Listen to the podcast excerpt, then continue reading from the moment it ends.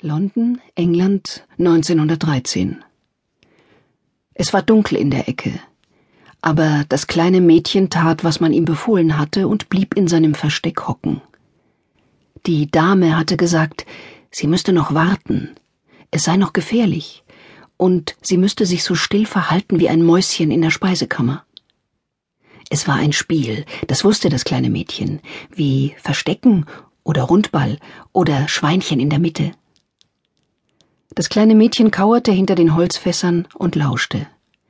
In der Ferne das anschwellende Geräusch von Schiffssirenen, Trillerpfeifen, ins Wasser klatschenden Rudern und von hoch oben das Kreischen von Möwen, die die Flügel ausbreiteten, um das wärmende Licht der Abendsonne aufzufangen. Die Dame würde zurückkommen, das hatte sie versprochen, und das kleine Mädchen hoffte, dass es nicht mehr lange dauern würde. Es wusste, wer die Dame war, es hatte Großmama von ihr sprechen hören.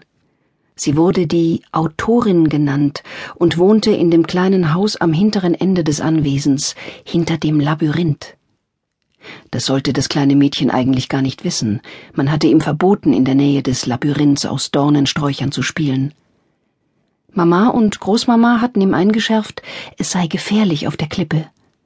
Aber manchmal, wenn niemand hinsah, tat das kleine Mädchen gern verbotene Dinge. Die Geräusche in der Umgebung änderten sich. Das kleine Mädchen hörte Fußgetrappel, aufgeregtes Stimmengewirr. Das riesige Schiff schlingerte und tief aus seinem Bauch ertönte ein langgezogenes Stöhnen.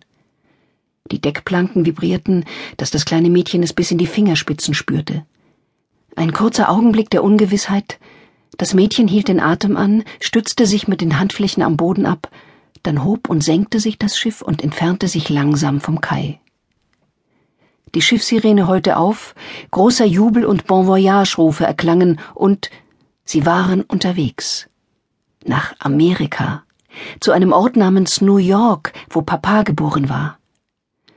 Das kleine Mädchen hatte hin und wieder gehört, wie die Erwachsenen davon geflüstert hatten, wie Mama gesagt hatte, sie sollten so bald wie möglich aufbrechen, sie könnten nicht länger warten.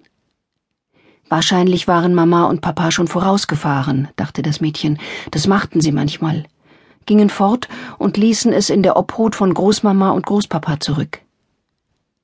Aha. Eine Stimme ertönte ganz in der Nähe. Hab ich dich gefunden? Das Fass wurde zur Seite geschoben, und das kleine Mädchen blinzelte in die Sonne, bis der Besitzer der Stimme sich ins Licht stellte. Es war ein großer Junge von acht oder neun Jahren. Du bist nicht Sally, sagte er. Das Mädchen schüttelte den Kopf. Wer bist denn du? Das kleine Mädchen zögerte. Es durfte niemandem seinen Namen nennen. Das war ein Spiel, das die Dame erfunden hatte. Nun? Das ist ein Geheimnis. Er zog die Nase kraus, so dass seine Sommersprossen dichter zusammenrückten. Wieso? Das kleine Mädchen zuckte mit den Schultern. Es durfte die Dame nicht erwähnen, das hatte Papa ihr oft genug eingeschärft. Aus einer anderen Ecke des Decks erscholl lautes Gelächter. Dann hörte man jemanden davonlaufen. Die Miene des Jungen hellte sich auf. Schnell, sagte er und rannte los, sonst entwischt sie uns noch.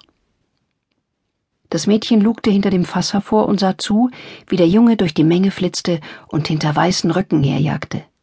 Dann, ohne weiter darüber nachzudenken, lief das Mädchen hinter ihm her. Das Herz hüpfte ihm vor Freude, als es über die Holzplanken rannte.